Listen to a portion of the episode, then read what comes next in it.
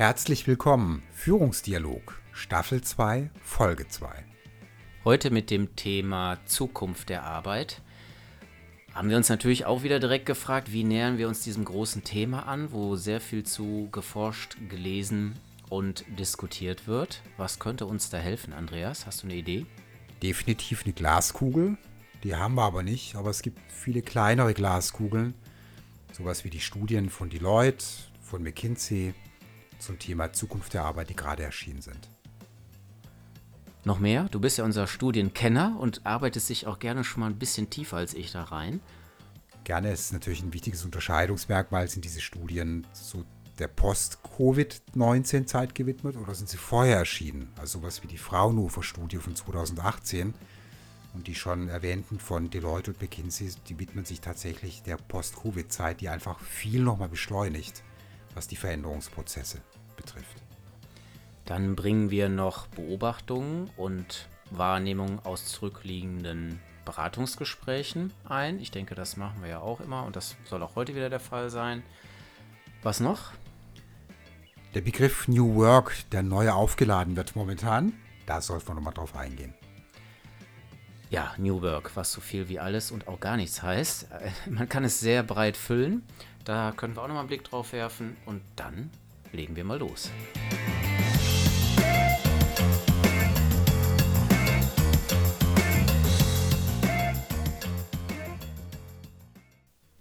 Zukunft der Arbeit. Warum haben wir dieses Thema gewählt, Oliver? Weil uns über Corona nochmal die vielen Brüche, Umbrüche Herausforderungen in unterschiedlichen Arbeitssettings begegnet sind, finde ich, und Corona auf jeden Fall die Digitalisierung massiv beschleunigt hat. Und ich feststellen konnte in vielen Beratungssettings, dass dadurch dysfunktionale Arbeitsprozesse, Kommunikationsbeziehungen, Entwicklungsstände auch deutlich geworden sind, tatsächlich. Und sich die Frage auch mehr und mehr aufgedrängt hat, wie gestalten wir die Arbeitsbeziehungen zukünftig. Finde ich eine sehr spannende Frage und würde direkt mal anschließen mit einem Zitat von Paul Fortmeier, dem Geschäftsführer meines Beratungsverbandes, der DGSV, der gesagt hat in einem Interview, Arbeitsbeziehungen lassen sich nicht digitalisieren oder können nicht digitalisiert werden. Habe ich im ersten Moment gedacht, ja, stimmt. Dann habe ich drei, vier Mal drüber geschlafen und habe mich mehr und mehr mit dem Thema beschäftigt und dachte so, Moment mal, es könnte sein, dass das für viele Menschen tatsächlich doch auch gut möglich ist, wenn man, ich sag mal so, viele soziale Aspekte, die über Dynamik ähm, und Interaktion ja halt passieren und eine große Rolle spielen, wenn die für Menschen keine ganz so große Rolle spielen, weil die sehr fachorientiert sind oder jetzt im digitalen Bereich unterwegs sind ja, das waren so meine ersten Berührungspunkte. Und ähm, dann ist uns natürlich auch New Work begegnet, wo wir gesagt haben, was ist es denn jetzt eigentlich oder wo kommt New Work eigentlich her? Und ist New Work jetzt plötzlich alles, was mit Digitalisierung zu tun hat? Ne? New Work, New Leadership, das sind Begriffe, die es schon länger gibt, aber die werden jetzt gerade neu aufgeladen. Und ich habe mir überlegt, warum ist es so? Und der Grund ist aus meiner Sicht, die Zukunft der Arbeit ist jetzt und die Zukunft der Arbeit ist schneller als gedacht. Genau wie du gesagt hast, durch Covid-19. Und es poppt jede Woche jetzt eine neue Studie auf zu diesem Thema. Also von McKinsey über Deloitte, äh, Boston Consulting. Alle machen eine Studie zu diesem Thema. Es gab ja schon Vor-Covid-Studien von Fraunhofer zum Beispiel. Das heißt, diese Brüche finden schneller statt. Und ich finde dieses Thema Arbeitsbeziehung, da gibt es jetzt schon erste Erkenntnisse, verdient einen besonderen Blick. Auch weil die These aller Studien ist, dass die Zukunft der Arbeit den Menschen in den Mittelpunkt stellt. Und da muss man sich ja schon fragen, was bedeutet das, wodurch Automatisierung zunimmt und künstliche Intelligenz. Und dieses Spannungsfeld zu beschreiben, finde ich aus Führungssicht sehr, sehr spannend. Genau weil mir sofort auch ins Bewusstsein springt, mm, wenn Digitalisierung Automatisierung bedeutet, was macht das mit mir als Mensch im Unternehmen, in der Organisation, in der freien Wirtschaft oder aber auch in kommunalen Behörden, in NGOs, in sozialen Institu Institutionen? Das finde ich eine sehr spannende Frage. Und ich mag sehr gern eine These von der Maya Göppel, die ja so eine Fürsprecherin ist für einen grundsätzlichen gesellschaftlichen Wandel im Wirtschaften. Und eine These ist, dass wir mehr den Homo cooperativus brauchen. Das ist sowieso eines meiner Arbeitsschwerpunkte, Kooperation gestalten, verbessern, entwickeln. Und dafür braucht es erstmal Menschen. Und es ist ein schönes Gegengewicht zu der, ja, zu dem Homo economicus, der einfach über Jahrzehnte sozusagen gesellschaftliche Entwicklung und Wirtschaften dominiert hat. Und jetzt müssen wir uns schon die Frage stellen, wenn wir Digitalisierung als einen Flock nehmen, dann haben wir auf jeden Fall Globalisierung und wir haben klimatische Veränderungen. Das heißt, Klimawandel spielt auch mit rein. Und das alles führt dazu, dass ich den Eindruck gewonnen habe, mehr denn je in den letzten Monaten, dass die Menschen mitgenommen werden wollen. Das heißt, wir brauchen Räume, in denen das geschehen kann, in denen wir diese wahnsinnigen Herausforderungen und Trends, vielleicht sollten wir die auch nochmal benennen, die wir sehen im Rahmen von New Work, Trends, die da sind oder auch Herausforderungen, die damit schwingen, brauchen wir Menschen, ähm, die vorangehen, die das vermitteln, erklären, um sozusagen andere Menschen, die vielleicht gerade etwas verloren sind oder sich sehr schwer damit tun, auf diese Schnelligkeit und Geschwindigkeit der Veränderung auch einzusteigen, ähm, ja, dass wir da dass wir die stützen. Das war jetzt interessant beim Zuhören, da sind bei mir im Kopf viele Bilder entstanden und ähm, da ist mir aufgefallen, dass diese Bilder unterschiedlich groß sind. Also zum einen gibt es dieses Bild von Remote Work und Homeoffice. Ich glaube, das ist diese unmittelbare Veränderung durch Covid-19, die wir reingestoßen worden sind. Das ist, wenn ich es vergleiche mit den anderen Punkten, die du genannt hast, klein. Also diese anderen Brüche, ne? dieses welche Form der Zusammenarbeit brauchen wir, um die Herausforderungen der Zukunft zu meistern? So nenne ich es jetzt einfach mal. Das ist Digitalisierung, das sind aber auch die Nachhaltigkeitsziele bis 2030. Und das ist eine andere Dimension. Und das heißt für mich oder stellt für mich die Frage in den Mittelpunkt, wie können wir Menschen daran beteiligen, Lösungen zu entwickeln für diese großen Fragen. Und gemessen daran ist so ein Thema wie Homeoffice und Remote eher klein, und jetzt gerade im Mittelpunkt, aber eigentlich geht es um was viel, viel Größeres. Und ich habe überlegt, dass man da wirklich unterscheiden muss. Also ich glaube, ein großer Fehler aus Führungssicht wäre jetzt zu sagen, durch die Verlagerung von Arbeitsplätzen in, von mir aus ein Büro zu Hause oder von mir aus auch ein Büro, das irgendwo ist auf dieser Welt, ist schon Kulturwandel. Und da würde ich sagen, nein, das ist kein Kulturwandel. Das ist noch innerhalb der alten Logik wo Produktivität eine Rolle spielt und Effizienz und Effektivität. Und Kulturwandel heißt, dass wir etwas Grundlegendes verändern, das weit über Remote Work und Homeoffice hinausgeht. Und wenn wir beide über Zukunft der Arbeit sprechen, das ist jetzt mein Verständnis, dann meinen wir eher diese größere Dimension. Ne? So. Weil wir haben ja jetzt gemerkt in der Corona-Zeit, dass wir zu dieser, zu den Umbrüchen auf der Ebene von, wie organisieren wir Arbeit, die nicht am Arbeitsplatz stattfindet, gut sind und schnell sind und die Technologie ist da und die Infrastruktur ist da. Aber ich glaube, bei den großen Kulturveränderungsthemen, die uns befähigen, was Größeres zu lösen, da sind wir noch nicht so weit gekommen. Das fällt mir auf in Gesprächen mit Geschäftsführern, mit Bereichsleitern, mit Managern, die das bestätigen. Das ist deutlich schwerer, die Kultur grundlegend zu verändern, die Handlungslogiken grundlegend zu verändern. Aber auch wenn ich dich richtig verstanden habe, und das ist ja das, was Maya Göbel wahrscheinlich meint, braucht es genau das. Also die Veränderung der Handlungslogiken. Ja, und zwar von zwei Seiten. Also, dass ich zugehe und zuhöre auf die Mitarbeiterinnen und Mitarbeiter. Also die Fragen stelle, wie wollen wir zukünftig leben und arbeiten? Das ist ja das Bedürfnis der Menschen, die in Organisationen, in Unternehmen gehen, weil sie das Gefühl haben, dass die und dieser Unternehmenszweck oder das, wofür das Unternehmen steht, dass das genau meinen Fähigkeiten, Talenten entspricht und gleichzeitig das Arbeitssetting, die Kultur, in der ich mich dort bewege, auch zu mir passt. Und ähm, denke, dass ich da, da meinen Platz finde. Und auf der anderen Seite braucht es dann sozusagen von Unternehmensseite die Frage, wie wollen wir denn dann auch weiter wirtschaften und zusammenarbeiten? Und diese beiden Seiten, die gilt es ja zu integrieren und zusammenzuführen. Und das ist, denke ich, das zentrale Thema und die zentrale Frage für Führungskräfte, wie kann ich das mit veränderter Kommunikation, mit veränderter Führungshaltung im Rahmen von Prozessgestaltung, Arbeitsprozesse, Kommunikationsprozesse, wie kann ich, wie kann ich das entwickeln, wie kann da das Bewusstsein geschärft werden.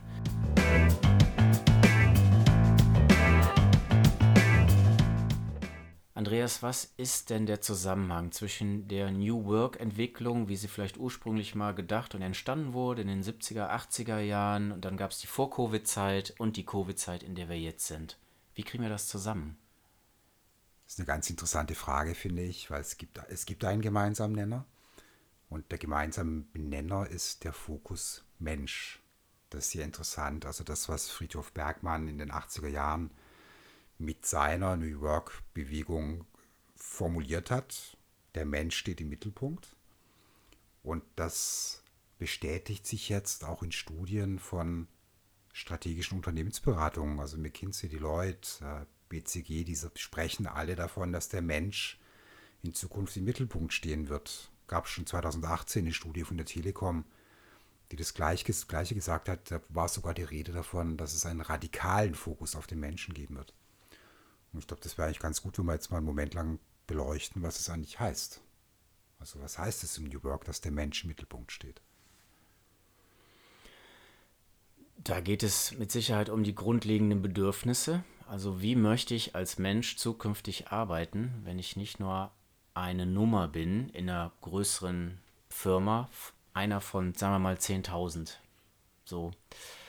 Ähm, ich habe gedacht, Mensch im Zentrum oder wenn der Mensch im Mittelpunkt steht, dann sollten wir uns vielleicht auch mal unterschiedliche Arbeitsbereiche, Branchen ein bisschen genauer angucken. Und ich habe mir Gedanken darüber gemacht, was mir begegnet ist auch in den letzten Monaten. Und mir sind so zwei sehr konträre Bereiche im Prinzip sofort eingefallen.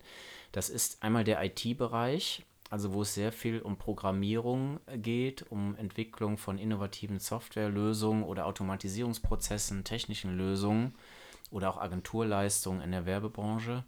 Und demgegenüber habe ich sowas gestellt, wo der Mensch mit dem Menschen am Menschen arbeitet.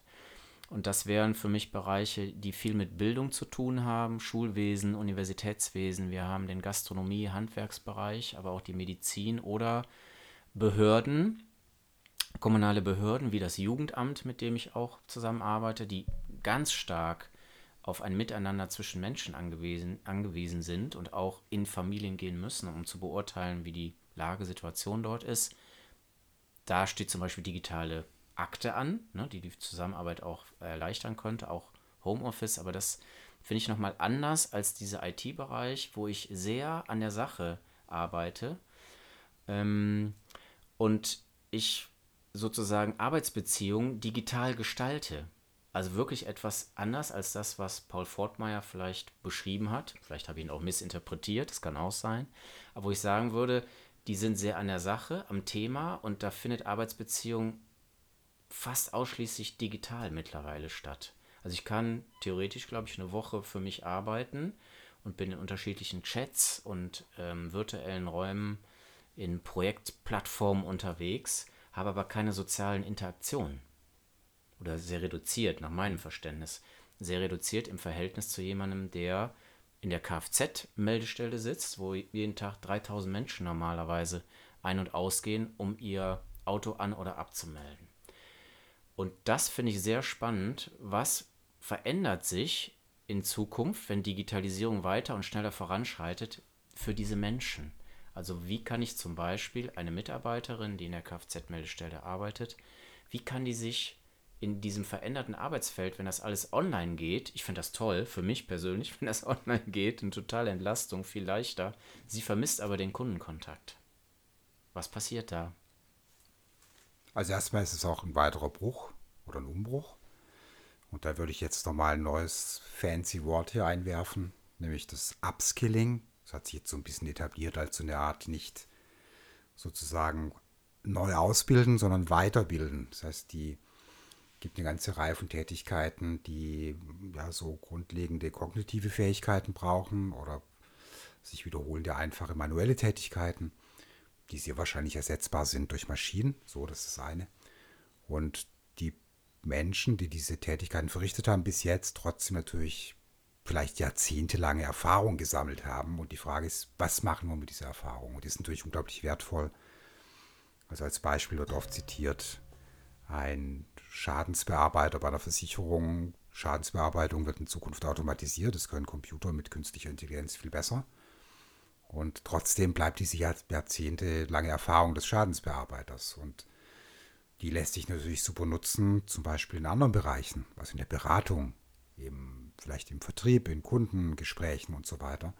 Und ich vermute mal, das lässt sich übertragen auf andere Berufe, auch auf das von dir geschilderte Anmeldewesen in der Kfz-Anmeldestelle, wo ja auch sehr, sehr viel Erfahrung zum Thema Mobilität zum Beispiel entstanden ist. Ne? Und ich glaube, das wird ein super spannender Prozess. Also wie transferieren wir oder transformieren wir diese Erfahrung in neue Tätigkeiten, Jobbeschreibungen, Rollen und so weiter. Und ähm, ja, ich glaube, das, das ist etwas, was sich nicht so leicht ersetzen lässt, also Erfahrung generell nicht, und sich deswegen für viele Unternehmen die Frage stellt, ähm, wie können wir die Menschen sozusagen auf die nächste Stufe heben in ihrer Entwicklung. Und das Ganze nennt sich Upskilling und das ist auf jeden Fall ein Teil des New Works, so wie es jetzt beschrieben wird. Und ähm, das ist auch eine Veränderung im Vergleich zu vor fünf, sechs, sieben Jahren, als man noch mit Zahlen pantiert hat, wie 50 Prozent aller klassischen Berufe werden wegfallen, weil sie ersetzbar sind. Davon ist man abgekommen. Also man ist jetzt wirklich bei diesen 12 Prozent ungefähr ähm, Tätigkeiten mit so grundlegenden kognitiven Fähigkeiten und sich wiederholenden einfachen manuellen Tätigkeiten, die tatsächlich wegfallen. Und das ist eine interessante Veränderung, finde ich. Ja, stellt sich die Frage, wie kann ich als Mensch weiterhin wirksam bleiben? Also im Ich, im Wir, im Kontext der Organisation, weil darum geht es ja letzten Endes, dass ich mich mit dem Wirken, mit meinen Talenten, Fähigkeiten, dass ich da gesehen werde und dass ich ja, dass ich gebraucht werde, dass ich weiterhin ein Zugehörigkeitsgefühl habe im Rahmen dieser Veränderung und neuen Formen von Zusammenarbeit, wo die Trends ja ganz stark hingehen, dass wir interdisziplinär arbeiten, also ganz klar professions- und ähm, projektübergreifend. Früher hat man gesagt, ja, es gibt, ähm, es gibt mehrere Abteilungen, haben wir die Abteilung, das ist das Rechnungswesen, und dann hat man die Abteilung, das ist die Produktinnovation, und dann haben wir die Abteilung, die sind in der Fertigung und so weiter. Und das wird sich zusehend, zusehends auflösen. Die sollen, das heißt, wir werden mehr in Kreisen zusammenarbeiten, kollegial, kooperativ im besten Fall. Und auf diese Veränderungen müssen sich wahrscheinlich eher noch die erfahrenen, aber lange zugehörigen Mitarbeiter und Mitarbeiter stärker einstellen als die junge Generation, die vielleicht schon mehr kollegial, kooperatives, interdisziplinäres Arbeiten gewöhnt ist. Aus Ausbildungskontext modern oder aus, aus Praktikas, aus Studiengängen. Und dieses Zusammenführen an der Stelle, das ist, denke ich, eine ganz große Aufgabe von, äh, also diese neuen Workflows zu etablieren, die ja jetzt schon auch ein großer Trend sind und gleichzeitig sind es auch eine Herausforderung, ähm, sozusagen die, die Stärken und Schwächen der Kolleginnen und Kollegen halt ähm, auch zu identifizieren und denen erstmal auch Gehör zu schenken. Ja, ich habe ähm, in dem Zusammenhang auch mal gesammelt, was sind so, was sind so Fähigkeiten von Menschen, die nicht ersetzbar sind. Ne? So. Also was du gesagt hast, ist durch die Ausgestaltung von Beziehungen, die in ganz vielen Berufen nach wie vor äh, kennzeichnend ist, also zum Beispiel in sozialen Berufen, in Pflegeberufen, so. Dann ist es kritisches Denken, also das Hinterfragen, ne, Dinge in Frage zu stellen. Und Kreativität, also als menschliche Leistung, die noch nicht so einfach zu ersetzen sind. Und ich hatte neulich mit meinem Sohn ein super interessantes Gespräch und er sagte, was Maschinen nicht können, ist die beste Lösung zu finden und sich im letzten Moment dagegen zu entscheiden. Klasse. Das fand ich interessant. Ja. Das können nur wir Menschen. Und wenn man sich mal anguckt, also in der Welt, wo wir denken, alles funktioniert logisch, dass aber gerade die, die besonders erfolgreich sind, also ich denke jetzt gerade an Steve Jobs, der wirklich Dinge gemacht hat, an die kein anderer geglaubt hat. Ja, die Frage ist, könnte diese Leistung durch einen Computer oder durch künstliche Intelligenz ersetzt werden? Also das fand ich eine ganz spannende These vom, vom Janik, von meinem Sohn. Mhm. Ne, finde ich super. Also das, äh, da würde ich ihm auch vorbehaltlos zustimmen. Also die hat bei mir großen Anklang gefunden, diese These. Jetzt ist es ja so, dass im Rahmen von New Work und dieser zukünftigen aktuellen Zusammenarbeit ähm, das Thema flache Hierarchien auch ganz stark an Bedeutung gewinnt. Vielleicht können wir diesem Thema nochmal ein paar Minuten auch widmen. Weil es klingt so, als wären flache Hierarchien ein Allheilmittel oder die ideale Lösung, um kooperative Zusammenarbeit zukünftige, die interdisziplinär gestaltet ist, die sehr digital ist, ähm, sehr fluide auch sein kann, als wäre das die Lösung. Was spricht aus, seiner, aus deiner Sicht dafür und welche Erfahrungen hast du vielleicht schon mit flachen Hierarchien gesammelt? Also erstmal schließt sich jetzt der Kreis zum Anfang des Podcasts, als ich gesagt habe, dass so Remote und Homeoffice und so weiter, das ist kein fundamentaler kultureller Wandel. Es ist nur die Verlagerung des Arbeitsplatzes. Und das, was du ansprichst, nämlich flache Hierarchien zu schaffen in eher top-down geprägten, hierarchischen Organisation, das ist ein tiefgreifender Kulturwandel. Das heißt, hier fängt es an, komplizierter zu werden. So. Und wir haben aber gerade, weil mit der These, dass der Mensch im Mittelpunkt steht, auch in Organisationen das starke Bedürfnis von Menschen, dass die Hierarchien flacher werden und trotzdem wollen Menschen geführt werden. Und das ist ein interessantes Spannungsfeld. Und vielleicht gucken wir uns das in diesem dritten Teil des Podcasts mal genauer an.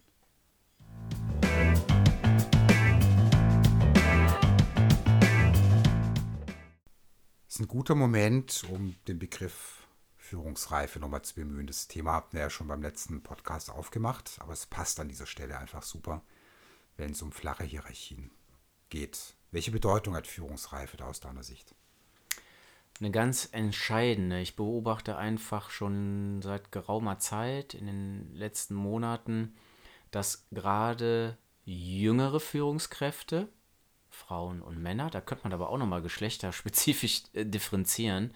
Vielleicht sogar die Männer damit doch größere Schwierigkeiten haben, ähm, flachen Hierarchien auch gerecht zu werden. Also die leben das schon. Und ich finde, sie machen es in großen Teilen auch sehr gut.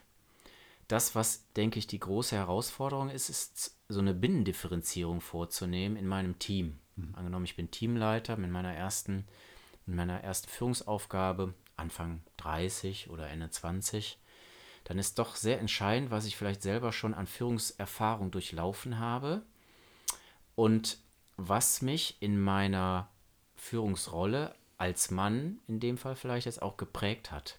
Also wie habe ich selber Führung erlebt, wenn ich einen sehr äh, autoritär geführten Führungsstil kennengelernt habe, der sehr auf Kontrolle und Druck und wenig Vertrauen fokussiert hat. Also da ging es wirklich immer ums nackte Ergebnis, um so eine sehr hohe Leistungsdichte, einen hohen Leistungsumfang. Dann könnte es sein, dass ich schneller in so etwas wie laissez-faire kippe und dadurch so ein bisschen aus dem Blick verliere, weil ich, hm, wo der Entwicklungs- oder Reifestand gerade der, der einzelnen Mitarbeiterinnen und Mitarbeitern auch steht, weil ich dem Bedürfnis nach viel Selbstorganisation, nach viel Gestaltungsspielraum und auch Entscheidungsfreiheit erstmal gerecht werden will, weil ich das ja selber vermisst habe und das auch besonders gut finde. Das heißt, da geht so das Führungspegel auf die andere Seite, das kippt so rüber. Also wir sind noch nicht in Balance, was die Reife angeht. Das ist so das Erste, was mir dazu einfällt und das finde ich ganz spannend, das zu entwickeln und auch zu fördern, äh, durch Reflexion und an ganz äh, praktischen Beispielen natürlich auch, wann ich, wann ich in Unsicherheit gerate oder wann mir das Stress macht. Ich hatte interessanterweise neulich ein Gespräch mit einem Geschäftsführer, der genau das bestätigt hat, was du gerade beschreibst. Nämlich, der war in einer Organisation gelandet, die Selbstorganisation eingeführt hatte in bestimmten Teams. Und er hat gemerkt, das funktioniert nicht wirklich, weil die Organisation gar nicht die Reife dafür hatte. Auch nicht die Führung die Reife dafür hatte, das wirklich so einzuführen, dass es nicht in so einem Laissez-faire, wir machen mal irgendwie landet und dann kein Ergebnis liefert, also einfach auch kein, kein Erfolgserlebnis. Also die Menschen auch gemerkt haben, dass sie nicht mehr in ihrer Wirksamkeit sind. Und, das, ne? Und ähm, ich glaube, diese Einschätzung, die ist extrem wichtig. Und das erfordert wiederum von der Führung tatsächlich einen gewissen Reifegrad, um das einschätzen zu können. Ne? Und äh, mir gefällt deine These, dass es einfach eine Mischung braucht aus sehr unterschiedlichen Führungsstilen. Immer gemessen an dem, was, was Menschen in ihrer Entwicklung gerade wirklich brauchen, um geführt zu werden. Mhm, genau, also wir, es gibt ja mehrere bekannte Führungsstile. Also ich höre ganz oft, ja, wir wollen partizipativ, situativ, kooperativ führen. Hab das vielleicht aber noch nicht so richtig durchdrungen, was das alles heißt, weil ich es auch anders erlebt habe oder anders kenne. Oder meine, mein direkter Vorgesetzter, meine direkte Vorgesetzte vom alten Schlag ist, sage ich jetzt mal, die das Gefühl hat, dass dadurch die Arbeitsqualität der Ergebnisse oder auch die Prozessqualität und Kommunikationsqualität leidet. Weil sie der Meinung ist, dass es durch ganz klare Abgrenzung Übrigens spielt ja auch die Anspracheform eine Rolle, ne? Also sie oder du.